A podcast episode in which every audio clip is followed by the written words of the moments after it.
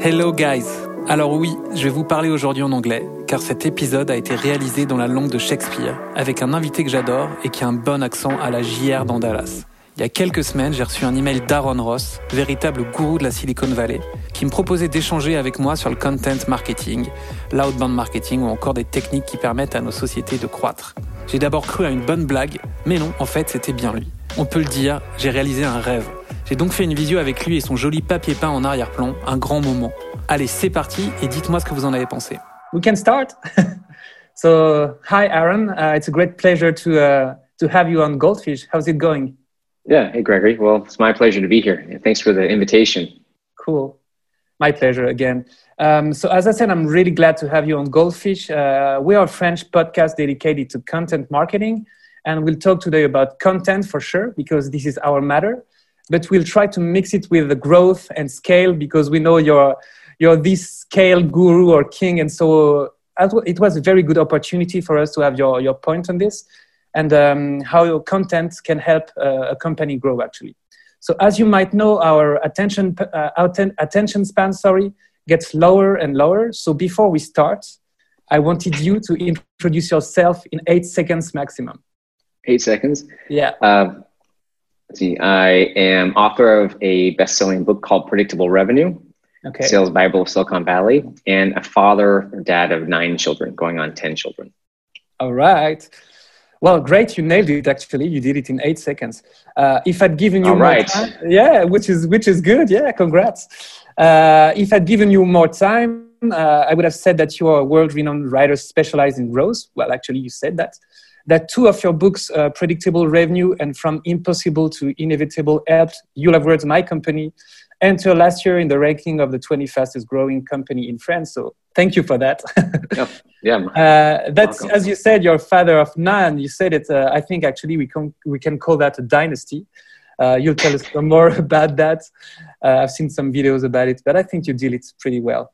And uh, and that right now you're uh, live in a live from Edinburgh, actually answering my questions from your kitchen or your living room. I don't know Yep. exactly where you are, but We just moved to Edinburgh uh, in United Kingdom from Los Angeles about a month ago. So we're still Ah. getting used to the city. Love it.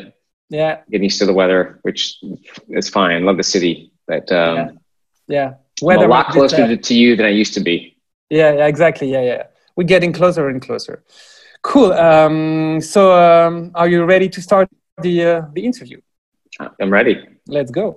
So, I'd like to start with you with a general question linked with your last book. Uh, so, can you sum up in few minutes the purpose of Impossible to Inevitable through your method and observations? Uh, what was impossible actually for brands that became inevitable thanks to what you did?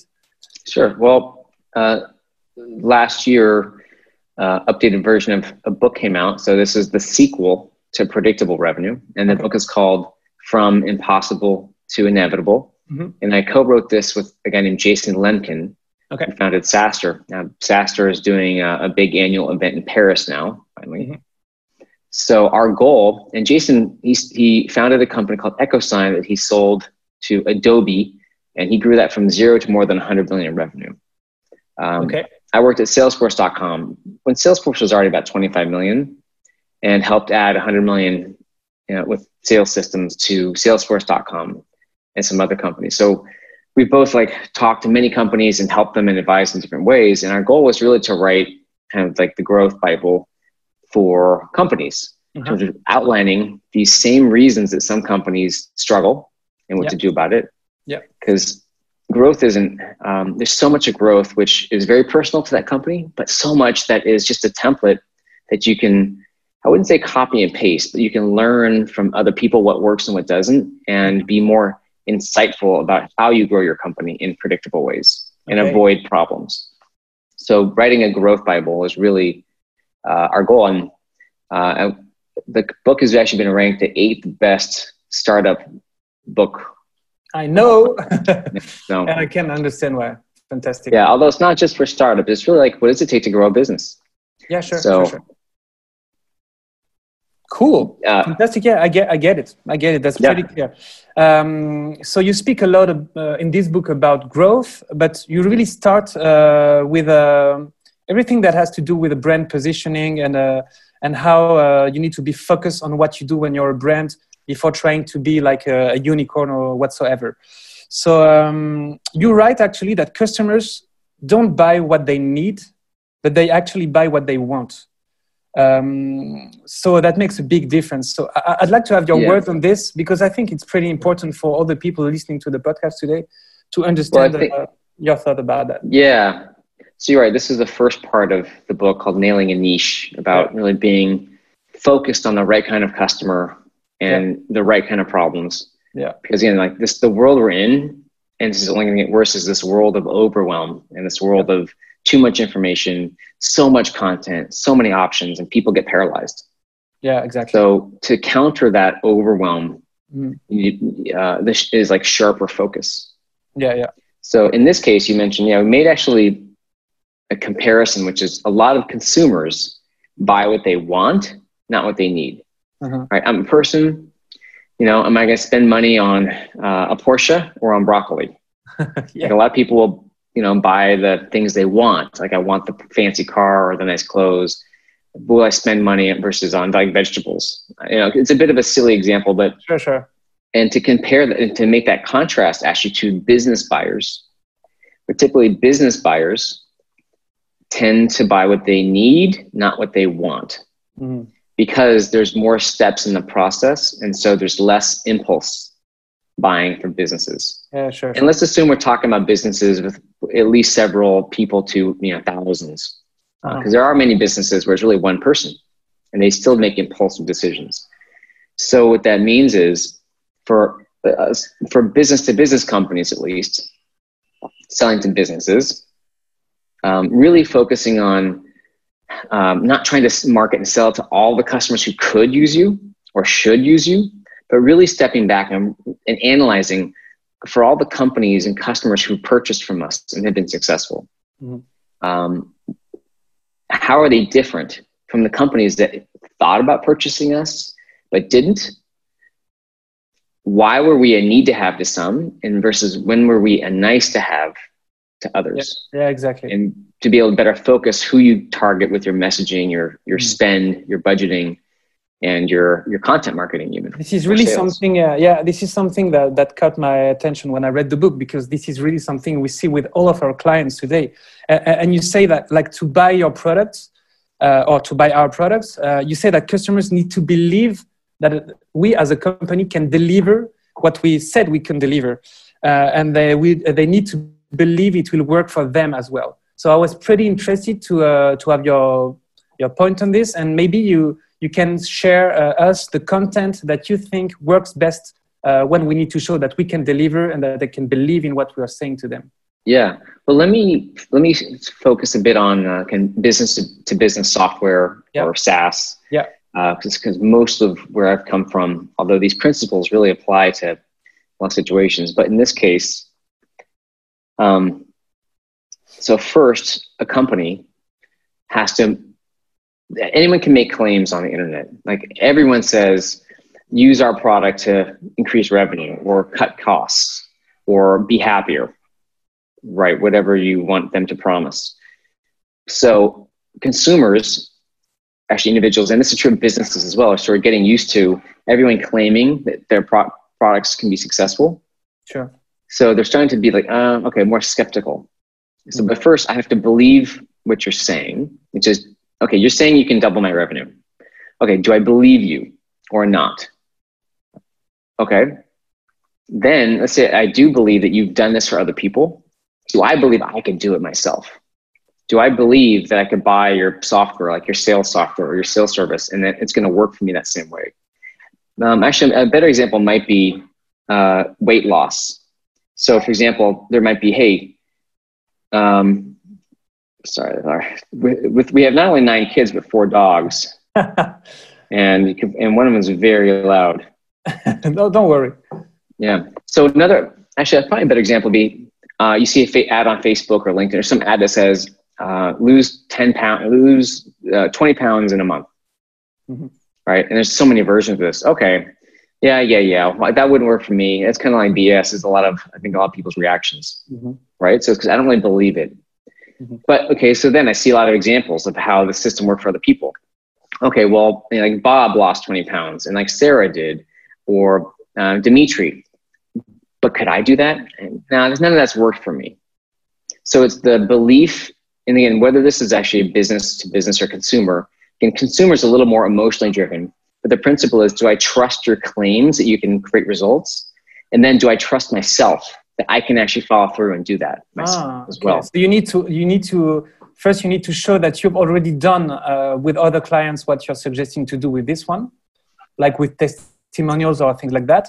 And then you need yeah. to, to, make so that uh, your client understands is uh, he has the strength or the tools enough to do it uh, uh, for himself too. So yeah, pretty interesting. Exactly, and that's you need to empower your, your, your, your client. You need to empower and to make your client understand that yeah, he can he can deal with it. He can he can do it. Yeah, and so the best type typically of, of marketing in this case are case studies. Yeah, yeah. So again, whether it's actually consumer case studies, sure. Um, like we're not talking about soft drinks. Yeah, yeah, yeah. Although you know that's still very emotion based. It's almost the you know get a, a star sports person because I want to be like them. But it's kind of like that, but more of an explanatory way, which would be uh, in business to business, right? Here's this company, and they have this problem, and then they signed in here. They decided to sign up with our service or software, sure, sure. and then here's the results they got. And sure. adding enough detail, like this is where case studies tend to go wrong, is they often are too vague. Mm yeah. They don't have enough concrete details about the problem or the solution. So they're not quite as believable unless you actually add uh, enough story, and enough detail to people. Mm. It can be hard to get a good case study because you have to have a customer who's had great results. They have to be willing to publicly share that, and they have to be willing or able to sh- share details. Sure. So it's it can be tricky, but that is usually the best type of content marketing. Yeah, yeah. when you as a as a foundation. Cool, perfect. Yeah, when you have the good mix of elements as you expose them, it can really be a very good thing to do that. Yeah, for sure. Uh, I love the the way you were comparing. Uh, uh, radio radio stations uh, with brands. Maybe you can uh, yep. you can have a word on that. Yeah. So you know, I think a lot of companies and people, and I get this because we've all done this. I've done this, which is, well, I can kind of do lots of things really well. Like the great thing about smart people and companies is they can do many things well. The problem is they can do many things well. And when you're telling people too about too many things that you can do well, mm-hmm. you just end up confusing them. So if it's like a radio station, which is if you're a radio station that says, well, it's 101.5, we can we do jazz, hip hop, country, rock, and soul, and classical, and opera. Well, what do you want to listen to? We can do it. And it's going to be confusing to people versus if you say we are the rock station and you send a much clearer signal that cuts through the noise out there. Mm. So same thing as a brand, when you can really find a uh, and not that it's easy, but when you can focus on that right kind of customer and that message and really kind of broadcast that clear signal, makes it a lot easier for that the market and people to tune into you. Exactly. Okay, cool. Thank you. Thank you about that. I, lo- I really love it. Um, you, another very interesting thing you write is that leads actually they don't they don't think consciously, but they react like with the, the dinosaur brain we have. Uh, and uh, actually you listed some uh, yeah some things that make so that our brain reacts or not. Um, can you tell us more about that? Yeah. Well so a lot of my background uh, is in outbound selling mm. right? So we call that sales prospecting prospecting cold calling cold emailing. This is the team and system i created at salesforce.com yeah. and i've helped a lot of other companies create the system. In fact recently help, helped a company in Paris called Dataiku. Mm, yeah, we know them. Um, great company. Yeah, they you know, raised they, just, they, raised a lot of money recently. Yeah. Yeah. Uh, so helping create these outbound teams and optimize them, and so just learning a lot about when people don't know you. So it's called a, a cold prospect, and the principle applies whether you're doing outbound selling or outbound marketing. But someone doesn't know you. Um, the studies show that they only give you about the equivalent kind of mental effort of a, like a third grade level, which I know the, the grades vary, but in the States, that would be probably like a, a nine year old, uh, their IQ level to kind of figure out what you're saying. And what happens is our brains react much more quickly. It's not the logical part of our brain, but to some of these elements like concrete details, contrast, or, or motion. And so this can be whether it's in visual form. Like I remember at some point on Facebook, I feel like um, a lot of banner ads will get kind of like you'll see these trends in online ads, right? So suddenly they all have like faces because people, re- you know, faces are re-registered exactly, exactly. quickly, right? Or then they all had movement. Uh, they kind of like follow each other. So that's an sense you can see it, but you can also see it within cold emailing or sending messages through like LinkedIn, which could be um, concrete details, right? Versus saying, "Hey, we can help you increase revenue," yeah. which is very generic. Yeah, yeah. And everyone's saying it a concrete detail might be we can help you increase your online shopping cart conversion rates by 0.3% per month. Yeah, yeah. It's a much more specific. So what you're doing, you, the goal is to kind of minimize the amount of work that person's brain needs to kind of click into what you're doing and if it's relevant or not. Mm, I get it. The more translation the brain needs to do, the less likely they'll even engage. Here's another simple example, which would be rather than saying, so numbers like amounts are better than percentages. If I said, well, we helped a company grow by 40% last year. But then your brain is typically like, well, what does that mean? I have to kind of mm. think about that. Versus if you said, we helped the company grow from 2 million uh, in euros per year to 2.8 million. So you kind of done the work for the brain. It's easier for the brain to register, which means they're more likely to absorb it because if there's too much if the if that prospect's brain if it takes too much work for them to engage it they'll just move on I see. It. this is why you say that you help salesforce uh, from 10 to 100 million dollars uh, revenue uh, more than before working with you yeah you, you give a figure and so people don't have to think about analyzing it and understanding how, yeah, the way it versus, works you just give the figure yeah it's like hey we um, my system helped salesforce increase their revenue by 100 million in rev, 100 uh, million years versus saying it um, it grew their uh, their growth rate increased by 37%, mm. which okay, what does that mean? Or almost double their growth rate. Yeah, yeah, yeah. Okay, great. Thank you. Um, you also differentiate early adopters uh, versus mainstream buyers uh, and suggest that companies should adapt the message. We don't speak the same way to early adopters versus to mainstream buyers.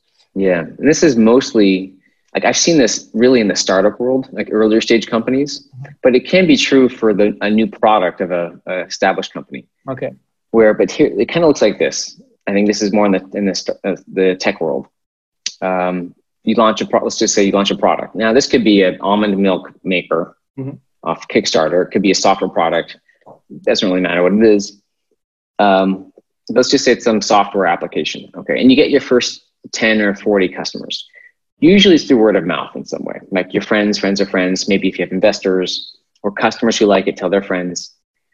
And most of these customers have come through you know some form of relationship based networking, mm-hmm. which means that a lot of the value of the reason people are coming to look at it and perhaps even use it or buy it is because like someone they know is using it and so these are early adopters. Now, there's a few people in this group that will just see it.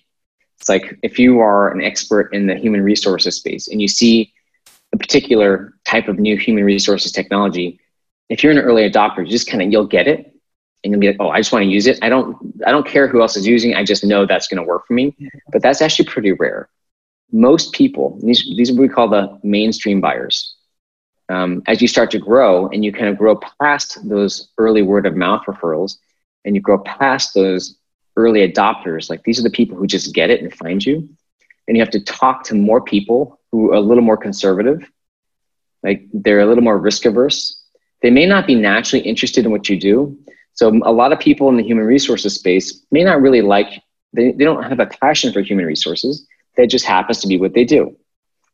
Most of these will become mainstream buyers where they're going to be again, a little more conservative. They need a lot more justification though. So they need case studies. Who else? Who else like me use this? How do they do it? Um, give me all the details because I really need to analyze it all to make sure I'm doing something the right thing and not making a wrong decision. So mainstream buyers need a lot more justification and a lot more proof.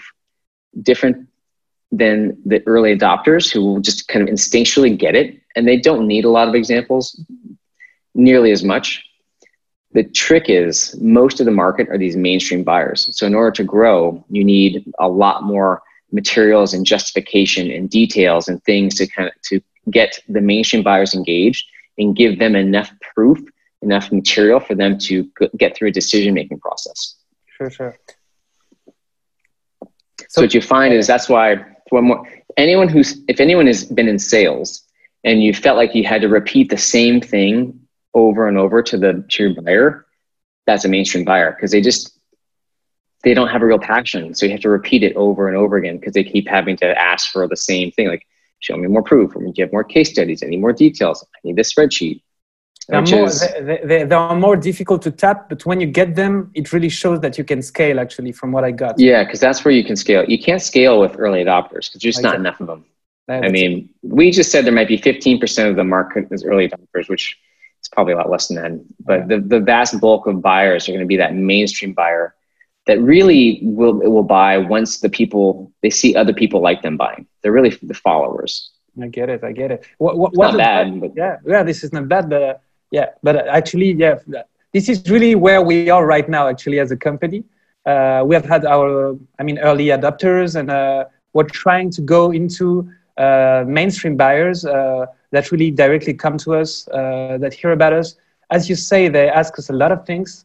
We need to give details about what we do. But when yeah. once you succeed in doing this, yeah, you really see that you you're accelerating. So and you basically also need to really come back and be able to show them how are you going to make them money. Mm, yeah, exactly. Which could be making extra money, saving money, or some other like really ta- very tangible benefit. Yeah, and w- when you're not like a, a genius copywriter uh, uh, and you're trying to uh, to uh, maybe to tap these actually new buyers, let's say new buyers. Um, what advice would you give? Uh, because sometimes we think of over promising or uh, like trying to be really uh, super ambitious about what we're doing. What are the two or three tips you can share with us uh, as a company without having a lot of genius copywriters in it? Uh, in the way we write these uh, these first content uh, like emails or yeah these outbound materials um, so i think a lot of it starts especially with outbound like really focusing on uh, where do you have the strongest proof? Mm. Like where have you had the best results? And then, so that's kind of nailing a niche that like who's been of all the types of customers you've had. In this case, if you are say an agency type of business, you might have had all kinds of customers with many kinds of projects. So it might be the type of customer like financial services customers, but it also might be the kind of project Mm. What you're looking for is a place where you've been able to, um, again, you have the, the strongest case. You've got the best proof of the results you've created. And you can then um, ideally have a case study of some kind written and think about like a blog post format or maybe a short video, just two or three minutes of a video or, you know, like a, a six, you know, like a 500 to a thousand word type blog post format as not a PDF and not some long thing. So that would be your main content for an outbound campaign. And then in an email, really an outbound email called like the classic version because there's many types you can write. Yeah, sure. A cold email. And when we say cold email, like a lot of people send an email, even with GDPR today, and this could be over LinkedIn as well, but a message to someone they don't know, hey, would you be interested in uh, taking an appointment or do you have a referral? But a cold email or message we basically have three parts. One is we call the bridge, which is kind of why you're writing. So, hey, Gregory, I saw you have a podcast on growth. I sorry, on, on brands. Uh, I, I listened to it and loved it. Okay, some reason you're writing. The second part is a bit of some kind of value. Now, this would be you have one or two short sentences about the case study, mm-hmm. okay, or something else you do that would be of interest to that person. Mm-hmm. And the third step is the call to action, which is what are you asking them to do? Are you asking them to read the case study? Are you asking them to take an appointment? Are you asking them for a referral? You know, there's many kinds of calls to action, but those are the three components of a cold email and cold message. Fantastic. So be strong on what you what you know you can do well, and then uh, Yeah. be super cons- uh, concise and uh, and short to be sure that people read. Short and you sweet. do. And yeah, I didn't know about your three-step rules. Well, I, I'm sure I read about it, but I don't remember it. So Yeah, there's there's other formats, but that's like a call it like a classic. yeah, Um, another another classic version is a referral email, which really is more just asking, "Hey, Gregory, who at your company handles accounting?" Mm. And maybe there's that might even be the whole email. That might be like one other sentence. sure, sure, sure. So that's an easy. If you think about going back to the, the effort involved, your your messages will get a better response if they're easy to understand and simple to act on. Mm. So a referral is a lot easier to answer because you're just giving someone a name than if someone's asking for an appointment. So for me, if I'm if you send me a cold email and ask for an appointment, it's a it's a big ask. Like, okay, to take an appointment with someone, so I may not respond. But if you ask me for a referral, it's really easy for me to to do that. So Exactly, I exactly. just pass it on. That works well. Yeah, you might. We might speak about that uh, in a few minutes again, uh, because now we'll speak about data and figures, and uh, this is what we call the golden number. Uh, so, can you share to us or with us one specific figure that shows the power of your own content marketing strategy, you, Aaron Ross? Is there a specific figure that you could share with us and we could analyze in two or three minutes? Um, okay, Something- I'll give you one. I, something you're following and uh, data you yeah you're focusing on that helps you be uh, better. Um, let's see. So one, the one idea would be like the number of books we've sold, but I don't think that's what you're asking for. Yeah, I have an idea in mind, but uh, yeah, uh, for example, um, let's speak about it. Um, Yeah. When I got your first email, when you contacted me, I was wondering if what, if it was really you behind the screen for sure, because I mean you're you're you're doing for yourself what you're suggesting us to do. Uh, so maybe it was your inbound marketing assistant that did it. And so what I wanted to know is that uh, I feel free to answer what you can answer for sure. But uh, do you follow this conversion rate, for example? What is your conversion rate when you try to uh, engage a conversation with people like me? And this one, Oh, I was thinking, yeah. For that, that could be this figure, for example, these conversion rates, and analyze how you you made you, you made it grow, for example. Yeah. Um, okay, that's a good question. I think so. Uh, my my my business, our business called PredictableRevenue.com. Yeah. It's all we build outbound sales teams. Yeah. We use outbound ourselves to get customers, but we also use outbound to get marketing opportunities like this. Yeah. This is what Gregory's mentioned. Yeah. We reached out to you, didn't, you know. So I actually haven't analyzed yet. My team might know kind of some metrics on the our marketing, outbound marketing. But typically, let's say we have a customer or client that is a software company trying to reach out using cold emailing, cold prospecting to customers. Yeah. And ultimately, the main, like a, um, and no matter where you're doing prospecting, whether it's through for marketing opportunities or for customers, there's always there's not like one key metric because you really need to look. It's called a funnel, right? Sure. So a funnel, top, middle, bottom. Um, but conversion rates, again, because there's so many, they can be very misleading. So I tend to avoid those to some extent. You do want to watch response, you know, email or message response rates, and especially positive response rates. So that is a key metric. Hmm. Again, there's a lot of variety in emailing. Um, po- overall response rates can be anywhere from low single digits, so one percent, two percent, three percent, to five to ten percent. Mhm. There's a wide range based on really your niche, your niche. Mhm. Um, in LinkedIn, kind of similar. So, I, but I would say if anyone's doing outbound, the really the, the key metric is the number of sales accepted leads or sales qualified leads that are happening. That's really the primary metric, Yeah, yeah. which means that an appointment happened and it was uh, kind of qualified as something that would be entering pipeline. Okay, great. Um, okay, um, I wanted to uh, to know, and this is the oh wow moment. Uh, which content you prefer in your own strategy, and maybe the content that you like on the market right now? Which one Mhm. do you think really helps most a company scale? So we've spoken a lot about outbound emails and the case studies, but is there something maybe fancy or something you use that you're proud of and that works pretty well for you?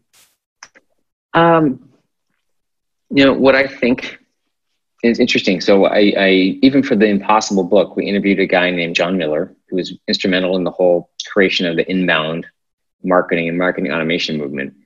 What he said was about 10 years ago when he founded Marketo, which now is it was sold for a, some more than a billion dollars to yeah, yeah. be huge. Yeah, he could write a blog post and within a day be ranked for certain keywords on Google, first page. And today, he's been trying for four years to get onto the front page for keywords for his new business called Engagio. that's account based marketing. And like he cannot get on the first page of Google after years of trying. Mm-hmm. So, in this world of just so much content and so much good content, I do think, yeah, the type of content definitely matters, but I tend to be more focused on distribution, mm. which is how do you get, okay, creating content, yeah, and then how do you get people how do you get it out there? Hmm. Like, how do you get it out to your audience? Sure. It's just posting on your blog isn't enough. So for us, you know, we're very focused on doing partner marketing, hmm. right? Like this or webinars um, with other odd companies that have audiences.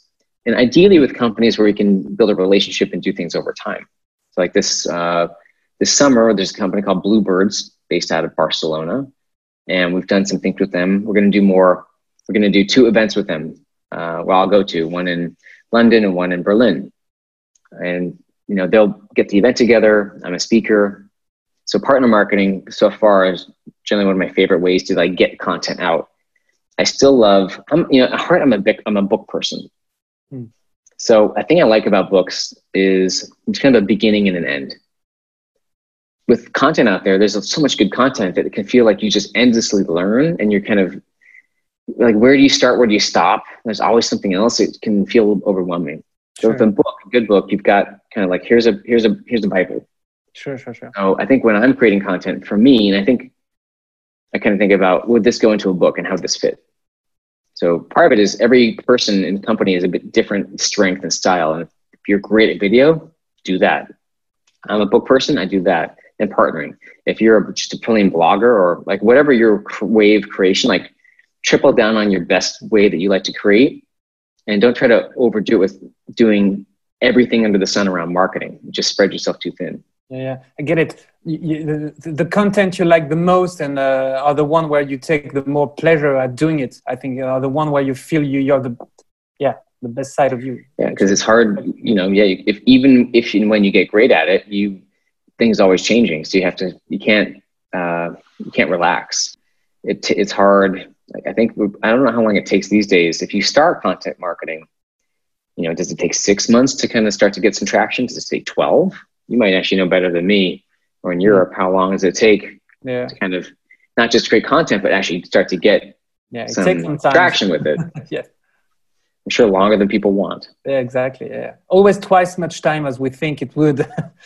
so as you said, six to 12 months. Yeah, fantastic. Some, sometimes uh, as an entrepreneur you are you are uh, things don't go the way we thought it would um, so um, do they ever yeah yeah exactly. Well sometimes they're not too far from what we want them to be but this is what we call the game over moment. Um, but uh, can you can you share with us a content you thought would be decisive in your outbound or in your maybe inbound strategy and that didn't work the way you wanted to? And maybe uh, how did you fix that or did you postpone it or did you cancel it? Because yeah the more I speak with entrepreneurs and people working in content, the more I discover that we try a lot of things. A lot of them fail actually, and some of them mm-hmm. work. Mm-hmm.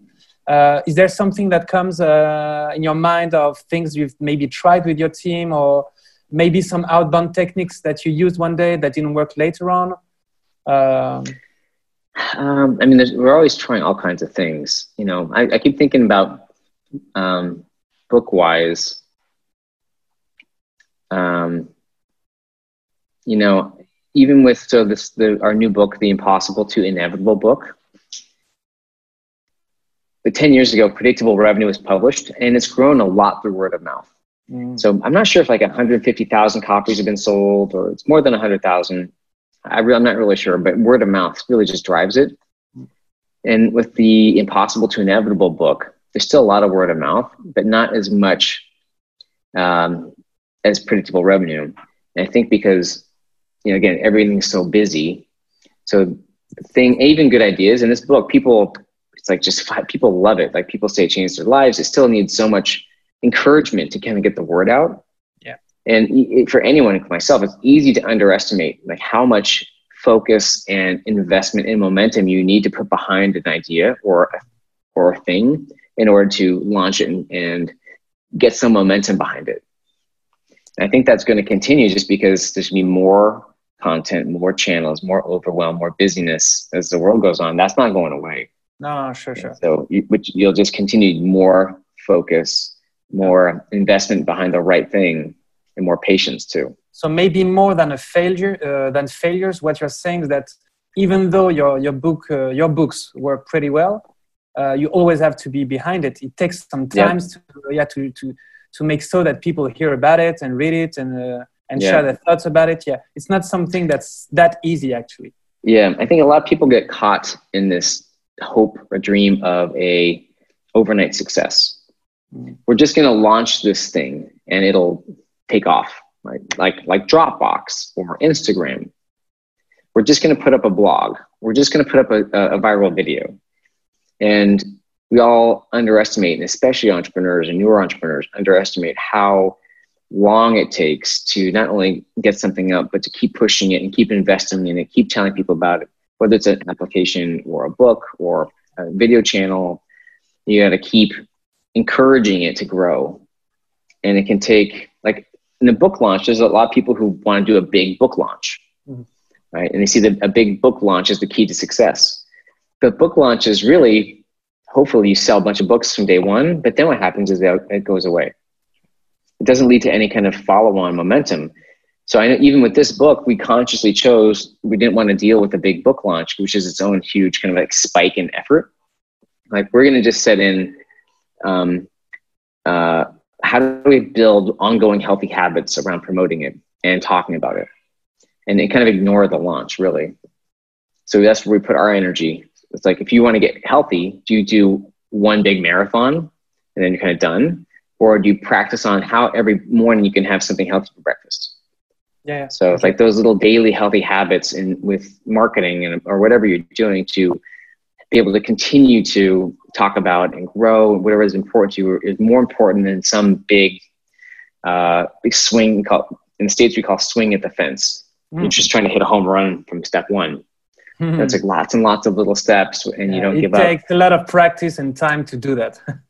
Well, well, we still have like five minutes, uh, so I'd like to share with you some questions, maybe more like funny ones, or let's take some time, uh, you know, to share. Uh, to share, for example, if you were an emoji, which one would you be? Would you be like a father with nine kids?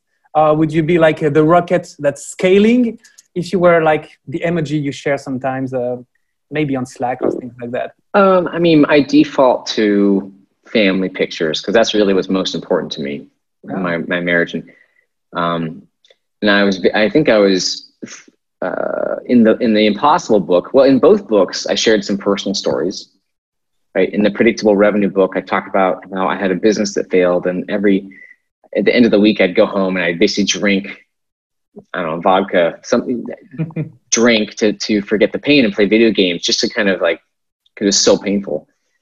Um, in the Impossible book, I talk about how having lots of kids forced me I had to make more money. Yeah, yeah, yeah. So the only reason and my income did take off and our business did take off, like our predictable predictablerevenue.com business is more than it's going to 50 people, um, you know, past 5 million, it's heading towards six or $7 million this year. Yeah. So for me, even if there's a rocket ship, it's powered by my family. Yeah. So family first. And I do spend most of my time with my family.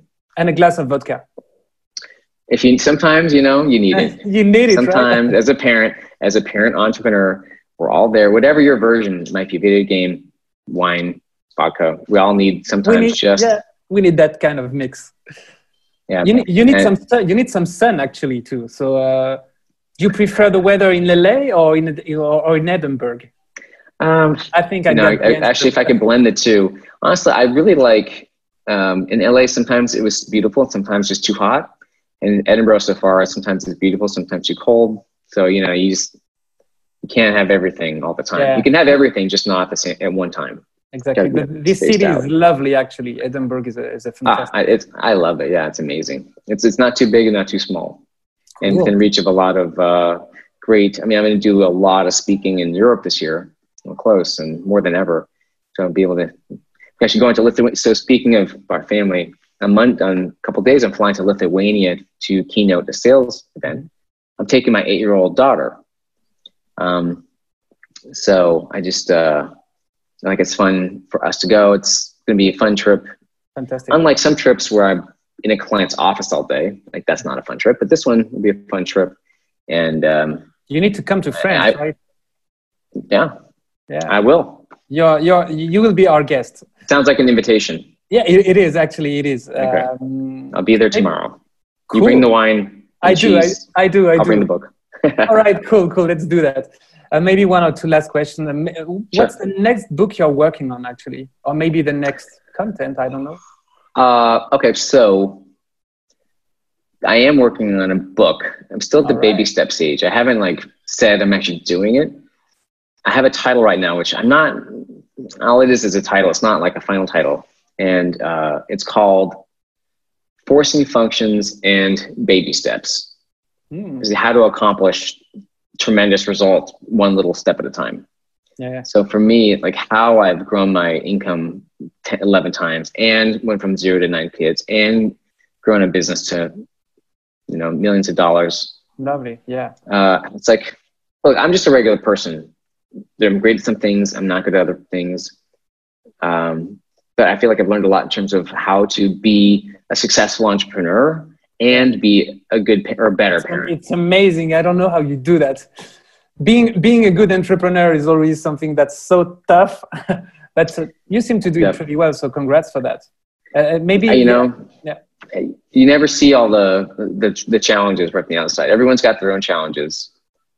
It, it, Elon, I mean, everybody does. So Hmm. you know, let's be honest about that. No one's got it figured out. Um, in fact, that's one of the sections of the Impossible to Inev- Inevitable book I was proud of with Jason, where we have a section really about how, the journey, how things take long, years longer than you want, and on, entrepreneurs tend to have more things like depression and ADHD and anxiety. It's kind of this the human factor of being an entrepreneur, which is very challenging. It's not for everybody. Sure. Um, but uh, I think primarily I, I am a parent and father and, and an entrepreneur, but that's secondary to Mm. that. Now, being, I need, I have to make a lot of, I have a big family. I have to make a lot of money to support the family. So I do enjoy my work. Um, but this kind of, it's both, they're both important to me.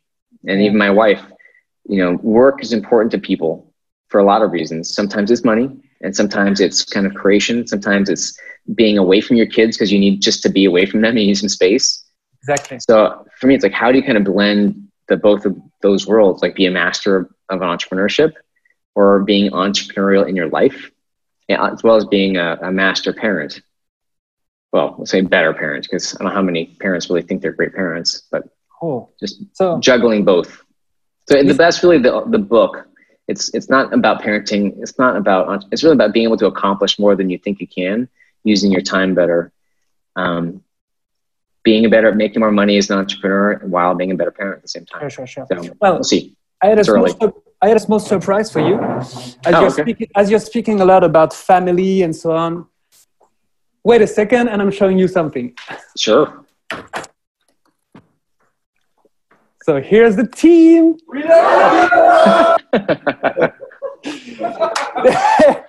so this is the team. This is my family. I don't have nine kids, but I have like 20 to 30. Yeah, more. Yeah, I have more than nine kids actually. So they don't listen to you. I do, but uh, we love you a lot. And thanks again for all your help. And and come soon in Paris, right?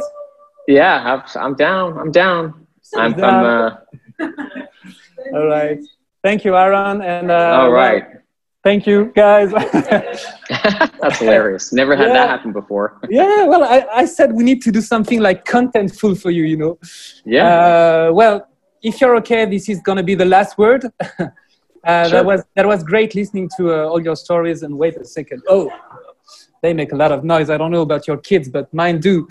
Uh, That's our, our dogs and kids. Yeah. yeah.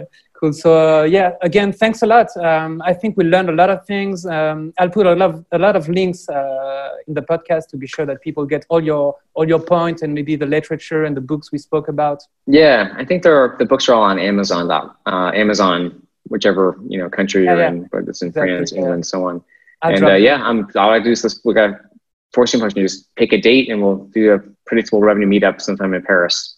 Yeah, we definitely need to do that. Thank you, Aaron. Thanks a lot. Yeah. And uh, yeah, I really, really enjoyed it. Thank you. Go